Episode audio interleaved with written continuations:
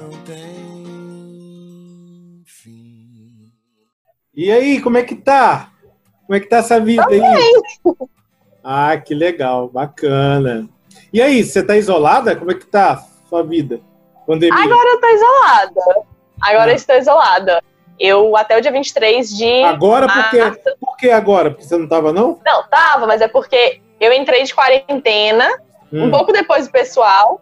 Aí o Wagner, né, meu namorado, veio aqui, a gente ficou um mês mais ou menos, e aí ele foi embora. Então eu não tava completamente isolada. Agora eu estou completamente isolada. Meu Deus, tá sozinho em casa. Meu, Tô sozinha em casa. meu Deus. E aí, tá difícil ou não? Eu confesso que tá assim, melhor do que eu imaginava. Porque eu, querendo ou não, eu tô fazendo muito, tô trabalhando muito, tô estudando muito, então mal dá tempo pra pensar na solidão. Quando eu vejo, já tá na hora de dormir, depois acorda, vai trabalhar, vai estudar e tudo mais, então tá legal, tá, tá indo. E seus pais estão isolados? Estão isolados, estão em casa, eles são separados. Ah, Tá ouvindo agora? tô, tô ouvindo. Aí, deu, deu lá uma na- falha. O pai, na casa do meu pai, tá, ele tá com minha irmãzinha mais nova com minha madrasta. E na casa da minha mãe, ela tá com meu padrasto, minha irmã e o filho do meu padrasto. Meu Deus, e você sozinha? É. E você tá com quantos anos? Você tá com, você tá com 20? 21? 19? 19. 19. Eita. E como foi namorando na pandemia? Ele tava aqui, né? Então, meio que, tipo, não atrapalhou muito. Aí agora que eu não sei, porque como eu vou voltar, eu vou ter que voltar a trabalhar presencial segunda-feira, aí realmente, né, vai ter que cortar de novo por conta do contato que eu vou ter E externo. você, e você Aí eu trabalha acho que onde? vai ser uma... E você trabalha onde? Onde você eu trabalho trabalha? com plano de saúde, trabalho com plano de saúde. E deve estar um, uma turbulência lá, né? Ou não? É, assim, acaba que toda a área da saúde, de modo geral, não tem como parar. Então a gente continua recebendo, né, tudo. Até que assim, eu po- posso dizer que tá, tá legal, tá tipo tudo fluindo, tá, tá num, num esquema bem legal. E faculdade, você faz faculdade de quê? Você falou que tem um monte de trabalho de faculdade. De que você faz faculdade? Eu faço direito, Direito? faço direito, isso. Você faz no CEUB? Aham. Tá gostando? Cara, eu amo, assim, quem me conhece sabe, eu sou apaixonada pelo curso. Sempre falo bem, sempre divulgo. A minha irmã que fala muito, ela fala, Rafa, quando alguém quer fazer direito, pra mim a pessoa tem que falar com você, porque aí você já vai dar o bizu do curso todinho. Tá, e você. Então, Ah, e você já sabe? claro. Já Então, sabe qual área? Ou. eu entrei no curso, Hum, eu Hum? entrei no curso querendo a magistratura. sério? Ainda cogito, sério, Hum. ainda cogito bastante. Mas felizmente com minhas experiências de estágio, enfim, eu tive mais contato com a advocacia que, que eu aprendi a gostar da advocacia. Então também é uma possibilidade pra mim hoje. Mas no início era só quero ser juíza, quero ser juíza, quero ser juíza. E ainda é um dos meus objetivos. Nossa. E por que mudou? Olha, na verdade eu acho que assim, eu, como eu falei, eu entrei no curso de direito com o seguinte pensamento: quero ser juíza, para isso eu preciso fazer direito e eu me afinizo com, as- com a área de estudo, né? Certo. Aí eu falava, não, não gosto da advocacia por causa disso, por causa daquilo, não vai rolar. Só que eu nunca tinha tido contato. E aí, quando eu fui fazer estágio, eu tive. Então, a visão que eu tive foi a seguinte: eu ainda quero, gosto da magistratura, mas eu já não tenho mais aquela aversão à advocacia.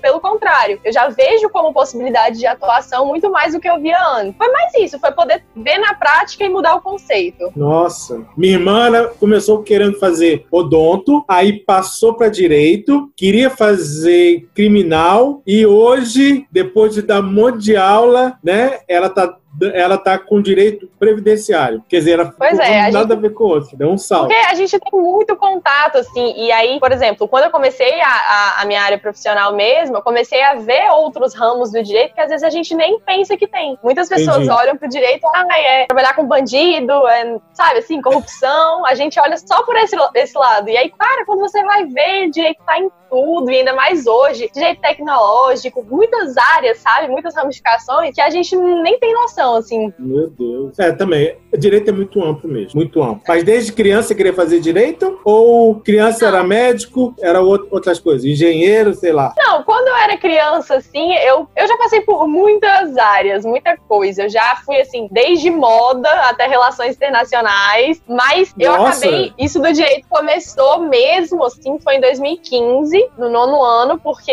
eu me, comecei a me envolver na escola com simulações da ONU, Olha coisas que desse legal. modelo internacional. E aí eu me interessei muito pela área de relações internacionais. Comecei a cogitar, só que eu não sabia se era isso. Não tinha certeza. Ai, ah, não sei, eu, eu, eu, gosto do que eu faço aqui, mas eu não sei se o curso é o que eu quero. Aí eu comecei a, a ver muita questão de arbitragem internacional, das cortes, e aí eu, opa, peraí, já gosto mais dessa área, já me afinizo mais por isso. E aí o meu ensino médio todo eu passei pesquisando muito. Eu falava, olha, se eu fosse escolher hoje, seria direito, mas não sei. E aí no terceiro ano teve aquela, aquela crise que todo, acho que todo aluno de ensino médio tem, de tipo, será que é isso? Meu Deus, fui pesquisar todos os cursos que existem no Brasil, todas as faculdades, o que, que é. E aí sim eu pude falar, bom, já olhei tudo, é o direito, é o que eu gosto, a área de estudo eu tenho afinidade, as profissões eu faria, faria feliz, vou para isso. E dito e feito, como eu falo para minha irmã e para todo mundo, o direito não é só maravilhas, tem matérias que eu não suporto, tem dia que eu falo, gente, cansei dessa faculdade. Qual matéria mas... que você não suporta? Qual matéria? Gostei dessa parte. Qual matéria você não suporta? Olha, assim, tem as matérias que a gente não gosta muito, ah, eu não afino isso com aquele professor, não gosto do método. Eu acho que uma, uma área que eu, sim, sempre me dou bem em questão de nota, mas eu não curto é a área penal, porque não tenho sangue frio, fico nervosa, mexe com o meu emocional. Se envolve, né? Eu me envolvo e, e, assim, eu tenho uma sensibilidade com imagem, com coisa que eu, eu vejo, eu fico pensando. Então, assim, aula de penal, para mim, meus professores já sabem. Teve um caso que a gente foi ver, tinha muita imagem, o professor, posso não ver? Ele pode. Fica tranquilo aí, eu, ótimo, melhor pra mim.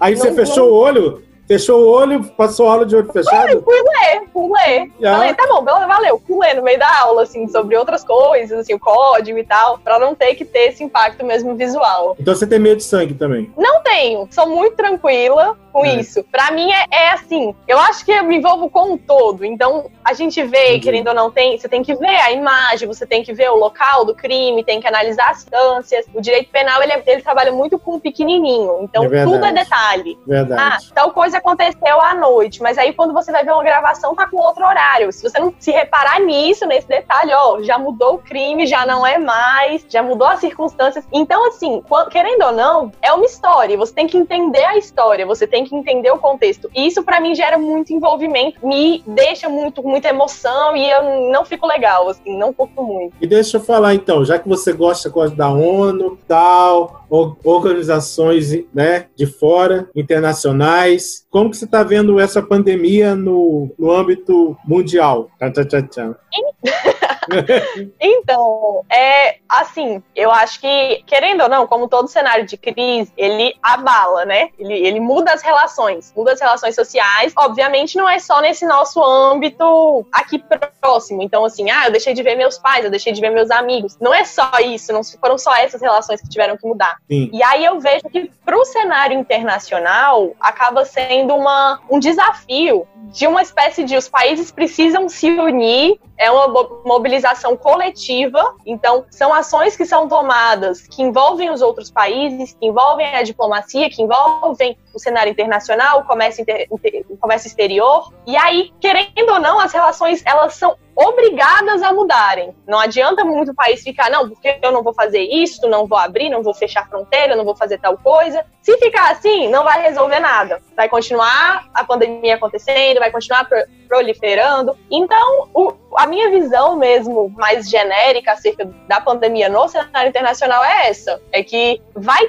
tá tendo que ter, né? Já tá tendo que acontecer uma mobilização e uma mudança muito drástica, assim, muito rápida para o cenário internacional. E você consegue ver o mundo pós-pandemia como vai ser? Oh, eu acho, eu acho assim que a gente tem que ser bem realista, sabe? Eu acho que uma parte fica muito naquilo do que a gente tá idealizando e que a gente quer que seja, e a outra parte é o que de fato vai ser. Eu acho que no, do lado da Rafa, assim, que idealiza, eu espero que o mundo pós-pandemia seja um mundo de mais união, um mundo que a gente consiga mesmo dar mais valor para nossas relações. Mas... Mas eu confesso que o meu lado mais, eu confesso que o meu lado mais realista, eu não sei se dá para acreditar 100%, sabe? Porque a gente sabe que a, que a a marcha do progresso é lenta e constante. Então, também não dá para querer que do dia para noite as pessoas já estejam, cara, valorizando as relações e vão manter e não sei o quê, e o cuidado com o próximo, as pequenas, pequenas ações, pequenos cuidados de saúde. Eu confesso que eu não sei se vai ser exatamente assim.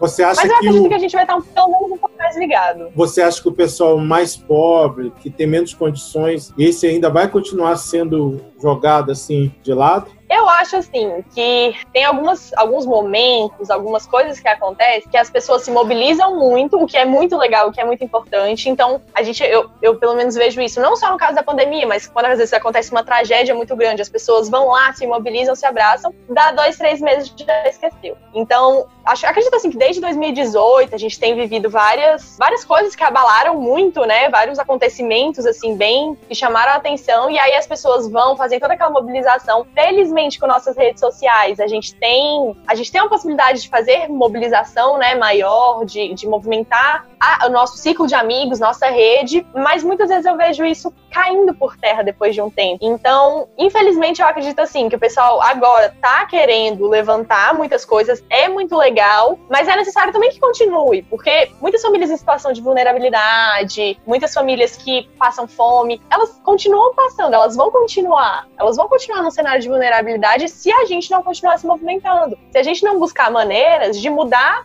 a estrutura que faz com que elas estejam hoje vulneráveis. Então, infelizmente, eu acredito que, que assim, ainda a gente ainda vai continuar tendo muita coisa triste, assim. E você, nesse tempo de isolamento, você assistiu algum filme, alguma série que você pode recomendar pra gente que você achou interessante?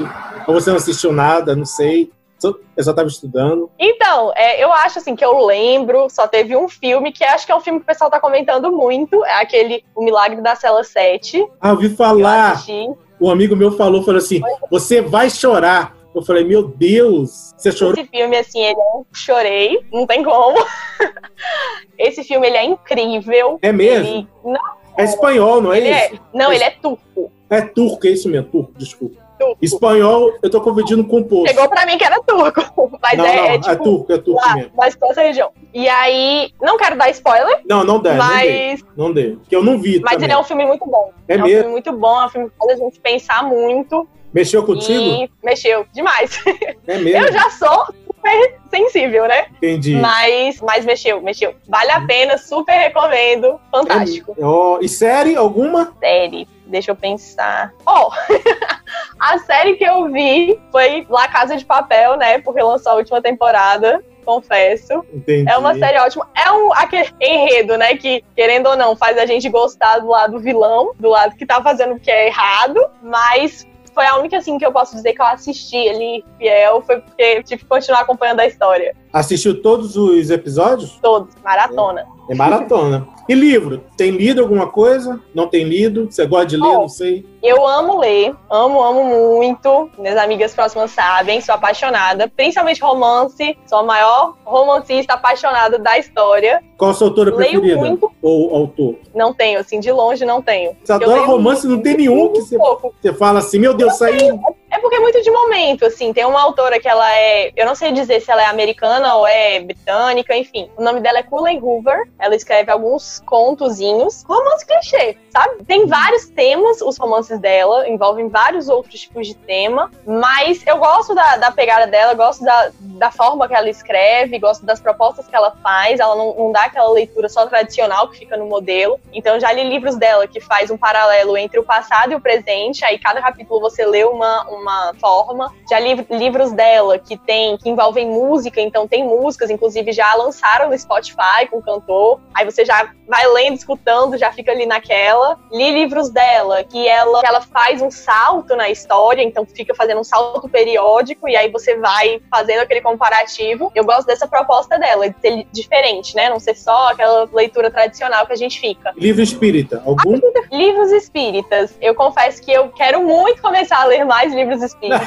não leu nenhum? Já... Essa desculpa aí. Não, já, já li, já, já li assim, Violetas na Janela, né? Tradicional. Pelo menos eu comecei, não concluí, mas comecei a ler com minha mãe. E em termos de literatura espírita, eu fico mais acompanhando. Ele livrinhos assim na infância, tem um livro chamado Meu Primeiro Amor, que não é um romance, não é focado no romance, mas ele é um livro com uma linguagem até, eu acho que com uma faixa etária ali de uns 11, 12 anos, hum. a, a, forma que ele é feito. Um livro muito bom, traz uma visão assim completamente, a gente fica achando que é, ah, é romance, é o primeiro amor de namorado. Não é, é um outro, outra proposta que ela traz. Mas, assim, acaba que em termos de literatura espírita, eu fico sempre nos mais tradicionais. Eu fiquei curioso, eu fiquei curioso. Como que você leu o livro com a sua mãe? Cada um lia um capítulo? Como é que é? Ou li um. Ela lia o capítulo 10, você lia o capítulo 10? Não sei. Como que é ler juntos? Não, a gente. Quando a gente começou essa leitura, por isso que eu não concluí. Inclusive, eu estive. Eu tive que pegar uns negócios com ela, todo com medidas de proteção, máscara, tudo certinho. E eu peguei o livro hoje, que eu falei, mãe, quero ler este livro, vou levar ele pra minha casa pra ler. Qual livro? Continuar, né? O do, o Violeta. do Violetas na Janela. Porque sabe que tem.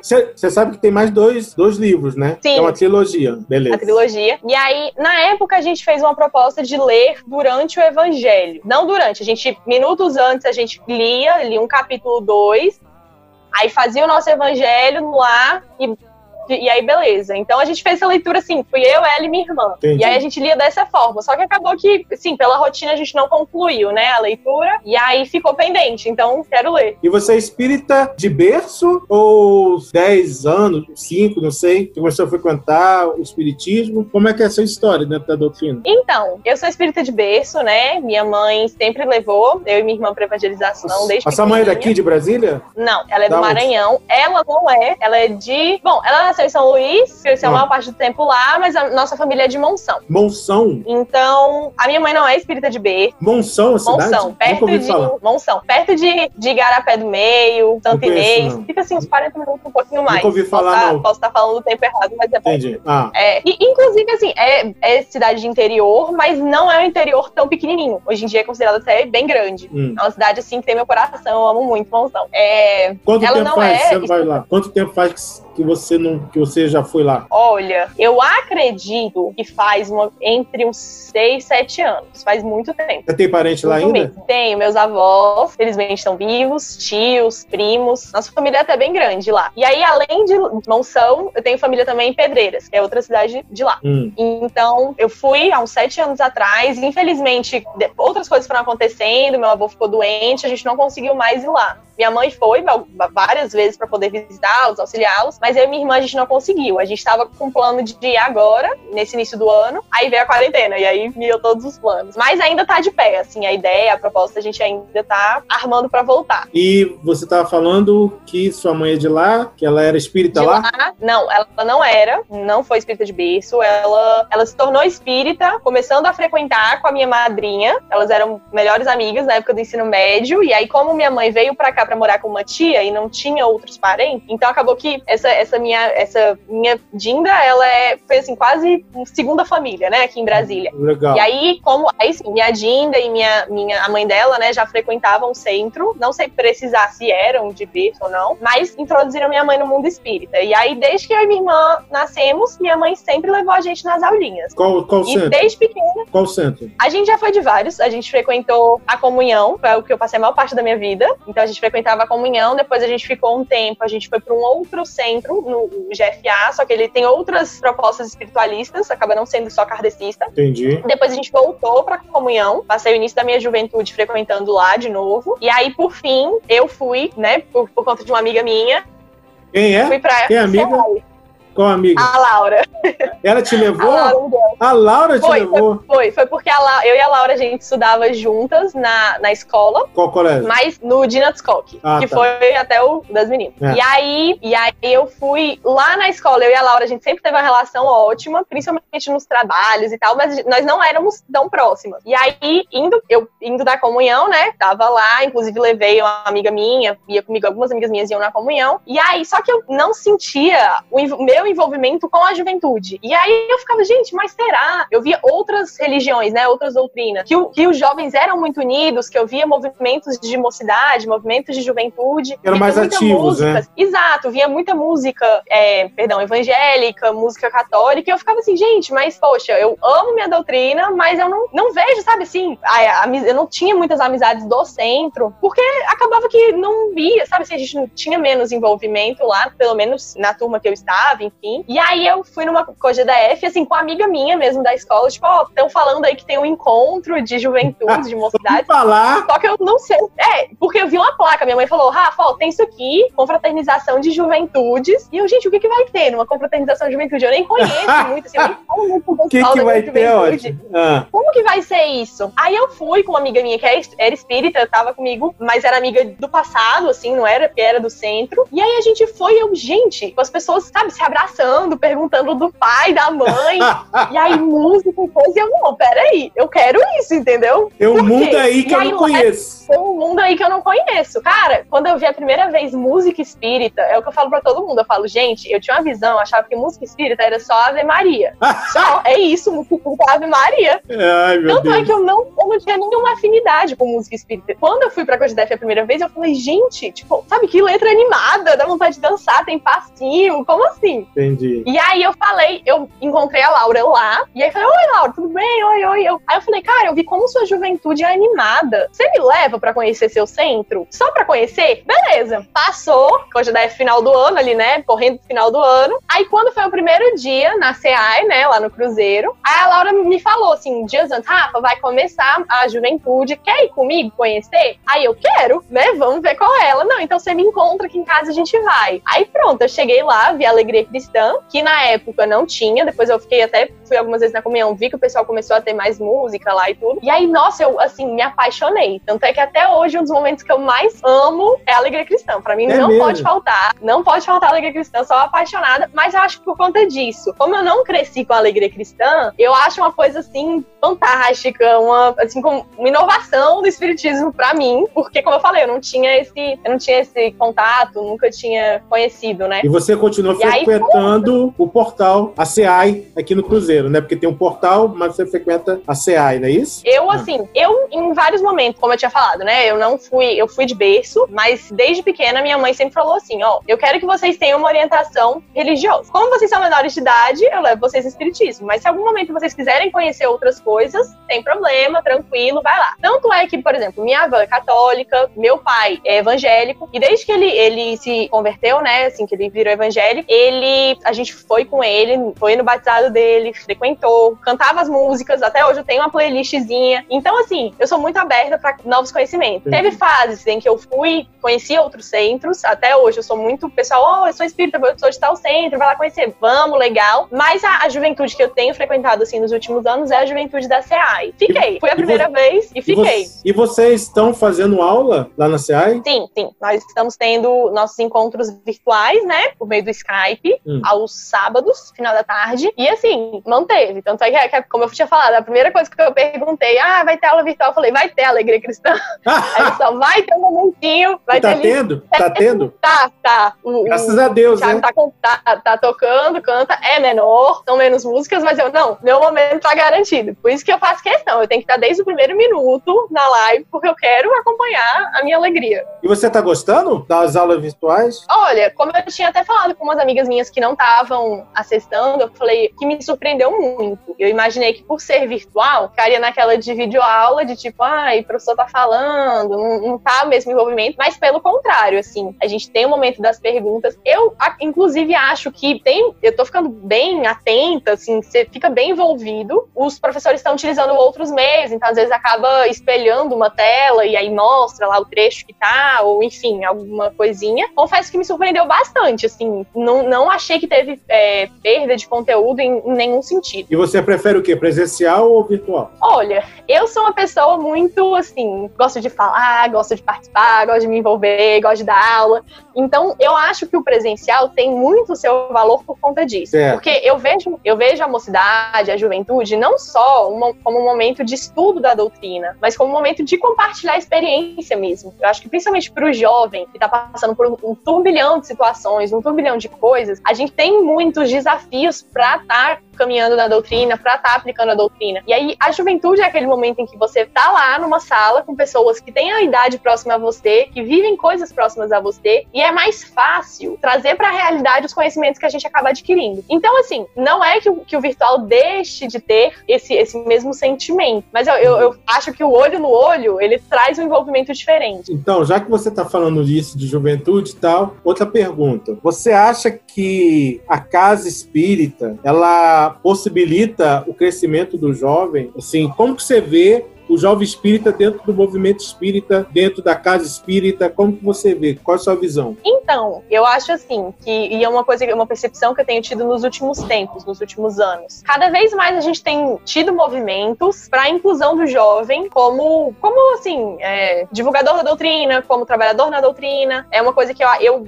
pelo menos que eu me lembre do, dos meus anos lá para trás, eu não sentia tanto isso, eu não via tanto os jovens de forma ativa. Eu acho que dentro da casa espírita hoje hoje a gente já tem novas possibilidades de atuação dos jovens, coisas que às vezes a gente via muito distante. Então a gente olhava assim: não, como assim dar aula? Não, só quem dá aula é o pessoal que já tá no, naquele nível lá em cima. Tem muito estudo, tem que ser assim um rei. E aí eu já vejo hoje nos centros a possibilidade de você, como jovem, buscar aquele conhecimento, se aprofundar e transmitir na sua linguagem, na linguagem das pessoas que estão ouvindo, trazer essa conexão mesmo, jovem-jovem. Então, hoje eu já vejo um movimento muito maior. Eu acredito que os jovens, nós jovens, poderíamos até atuar mais, buscar mais. Eu vejo pessoas próximas a mim que querem, né, trabalhar mais, buscar formas de se engajarem mais, mas eu acredito, assim, que realmente é um movimento que tende a crescer e que vai ser muito bom, assim, vai, vai contribuir muito para a doutrina. E você consegue se ver daqui a 10 anos dentro do movimento espírita, onde você vai estar, se você vai ser uma evangelizadora de infância, juventude, de ESD, ou vai estar na reunião mediúnica, vai estar dando palestra palestra, cuidando da área social? Você consegue se ver daqui a 10 anos? Ou o que você Olha, gostaria de tenho, ser? Hoje eu tenho muitos projetos, assim, para a, o movimento espírita, projetos meus, coisas que eu quero fazer mais, coisas que, que você criou? Que você criou? Não, não que eu criei, não que eu criei, mas ah, assim, tá. coisas que eu quero seguir, aplicar. Me enfim. digam dois, me digam duas coisas. Duas. É, bom, é lá dizer, no né? centro, né? eu tava. Não, assim, tem o, o, projeto, né,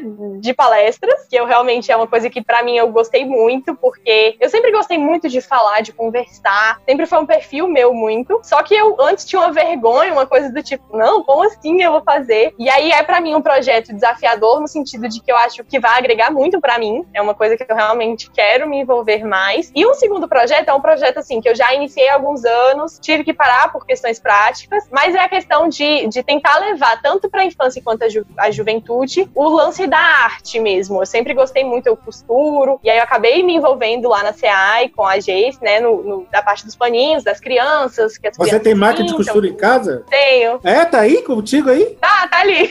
É mesmo, que legal. Você costura de tudo? Sim. É raro, né? Olha. Jovem que gosta de costurar. Acho que você deve ser um é, em um milhão. Mim, minha costura, assim, ela é fundamental, principalmente é emocionalmente falando. É terapia. E, e, é uma terapia, assim, que, como eu falei, hoje também eu fui, busquei meus tecidos, que eu falei, cara, eu preciso voltar. Eu não tava conseguindo conciliar muito com o trabalho, com a faculdade, porque querendo não, é muita coisa, né? Não cabe num dia de 24 horas. Mas para mim é terapia. Aquele momento ali que eu tô, ponho uma música e vou costurando, fazendo. Eu não, quando eu fiz meus primeiros cursos de costura, né? Eu aprendi muita costura básica, então hoje em dia eu costuro mais coisas assim, simples, uma bolsinha, uma carteira, uma coisas mais simples mesmo, porque para fazer roupa tem que ter curso de modelagem, é melhor, você saber fazer o molde e tudo mais. Só que pretendo, assim, é uma coisa que, que é pretendo mesmo? investir. A minha avó do Maranhão, inclusive, ela é costureira. Assim, pra mim, maior exemplo da costura. Ela que fez meu vestido de 15 anos, vestido da minha irmã de 15 anos. Que legal. Ela monta de tudo. E assim, a gente manda as medidas, manda o modelo, ela monta lá, traz pronto, a gente só veste. Aí chega aqui, ah, tem que fazer uma barra, tem que fazer um negocinho. Ela faz assim, você nem precisa estar tá lá pra ela poder fazer. Nossa. Ela é incrível. Então tá no sangue. Tá.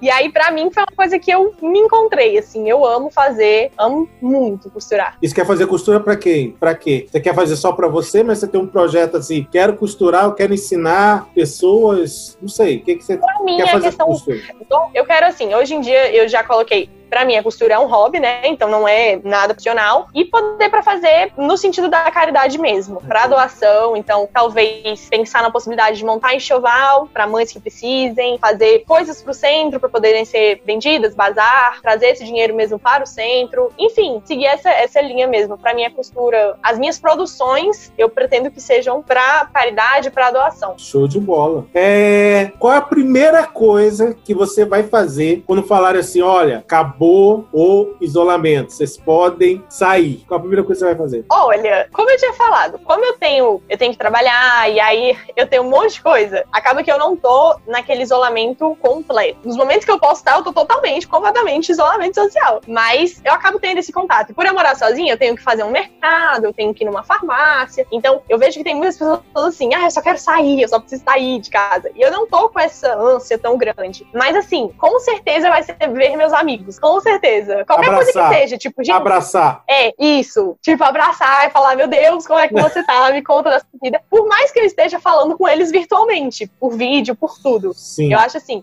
bom meus amigos e minha família, né? A parte que eu não tô vendo. Meu pai, minha avó, uma pessoa assim que eu tô sentindo muita falta. Então, vai ser tipo assim, ó, acabou o isolamento, pode se encontrar. Já vamos, pessoal, dia e horário, dia e horário, dia e horário, pra gente deixar tudo armado. Já deixa agendada.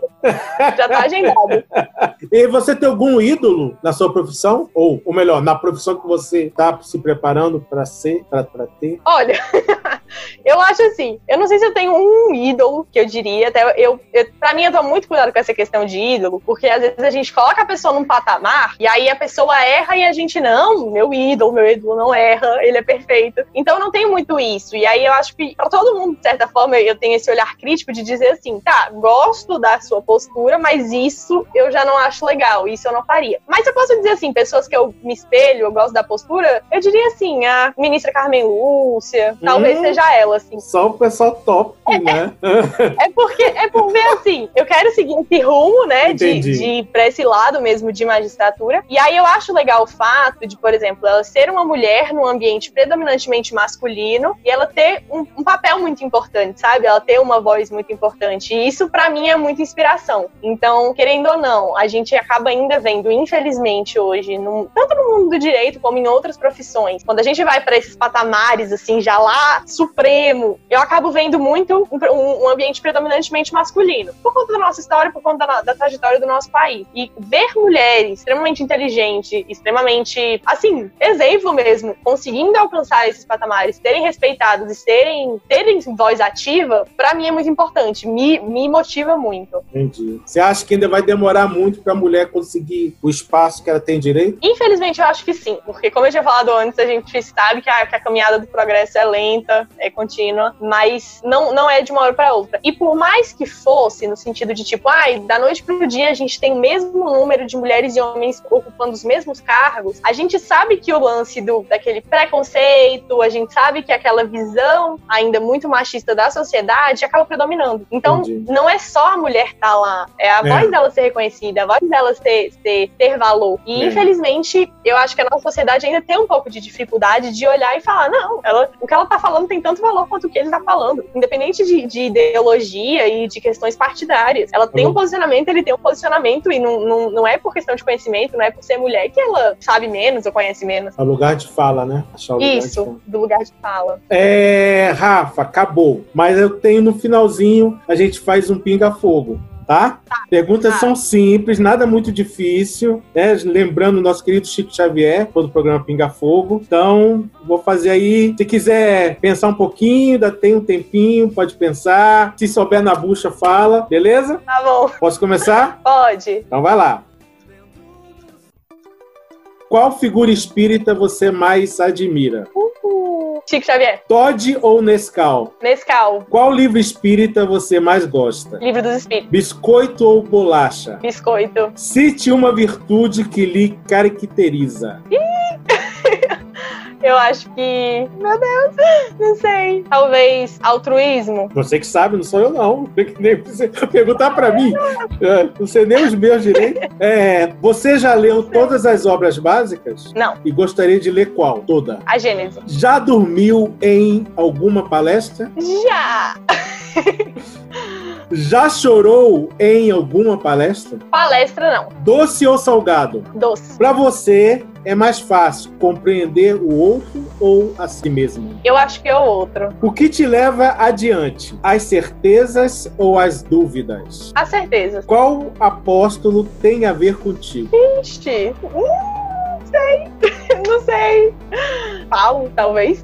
Apóstolo dos gentios, né? Tem que estar falando, só eu não. Por que a doutrina espírita é tão importante na nas vidas das pessoas? Tem que ser uma resposta curta? Não, pode ser longa se você achar. Porque eu acho que a doutrina espírita, ela vem literalmente, como a gente estuda, como consolador. E eu acho que até um, é uma coisa que eu conversei recente com uma amiga, que na doutrina espírita a gente busca muito racionalizar as coisas. E isso ajuda a gente a compreender melhor o mundo. E aí, junto com isso, a gente consegue ter muitas respostas. E mesmo aquilo que a gente não tem resposta, a gente consegue se confortar sabendo que é porque é, é o melhor pra gente, é o que a gente precisa hoje. Então, no final das contas, a gente tem um consolo. Seja por conseguir aquela resposta, seja por esclarecer, ou seja por entender assim. Tudo bem, se eu não sei ainda, se eu não tenho resposta para isso ainda, é porque tem um pai que me ama, que, que acha que isso é o melhor para mim, que sabe, acha não, ele tem certeza que isso é o melhor para mim. Então, traz esse consolo, traz isso de calma, tá, vai dar certo, sabe? Fica tranquilo, tem uma razão de ser. Então, para mim é o lance do consolo mesmo. Legal. Uma palavra que te define. Alegria.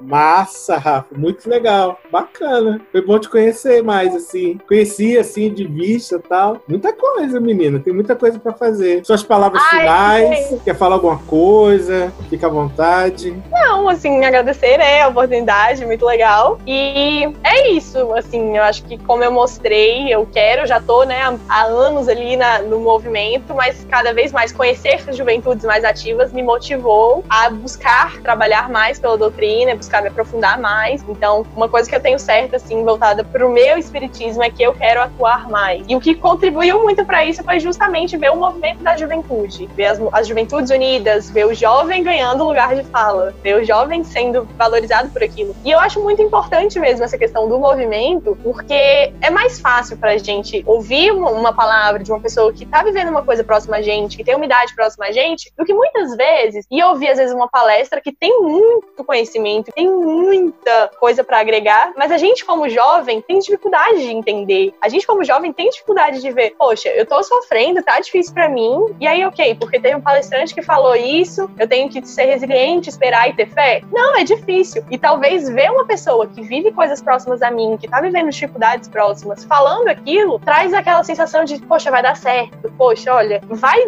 vai funcionar legal. E então eu sou uma pessoa assim que eu acredito muito, muito, muito no poder dos jovens, na fala dos jovens, e acho que os jovens cada vez mais vão ganhar esse lugar de fala, vão participar mais do movimento, e eu acho isso muito importante. Última pergunta. Tô vendo um monte de paisagem atrás de ti, um monte de locais. É, oh, qual o local que você gostaria de viajar, de ir que você não foi ainda? Ah, tá. Essa é uma coisa que eu não falei na não, entrevista. Não falou. Eu e minha irmã, desde pequena, a gente sempre viajou muito com os meus avós. Então, isso é uma coisa assim que é um legado deles, meus avós aqui de Brasília. E aí, quando meu avô faleceu, a gente continuou viajando com minha avó, hum, perdeu essa tradição. Então, eu sou apaixonada por viajar. Assim, viajar é, é o que. Uma das coisas que me move é viajar. De acordar e falar, cara, vou trabalhar, vou estudar, quero fazer tal coisa, quero acontecer tal coisa. É para continuar viajando sempre, conhecer o mundo inteiro. Nossa meta é conhecer todos os continentes, se a gente puder. Minha avó, inclusive, já conhece. Minha avó conhece, assim, não sei quantos países. Ela é apaixonada por viajar. Ela aproveitou mesmo a aposentadoria dela para isso. E aí, essa é a minha meta: é fazer tudo que eu tenho que fazer e viajar. E para onde Sempre. você quer ir que você ainda não foi? Tem muitos lugares. Não, um, mas um, um talvez só. eu tivesse. Tá, tá bom. Se eu tivesse que escolher um, que é assim, minha paixãozinha do coração, é Praga, República Tcheca. Show de bola. Valeu, Rafa. Mas, assim, Obrigadão. Ah, eu que agradeço. Até a próxima. Muito bom. Vamos se curtir Até. aí. Falou. Um beijo. Beijo. Tchau. Tchau.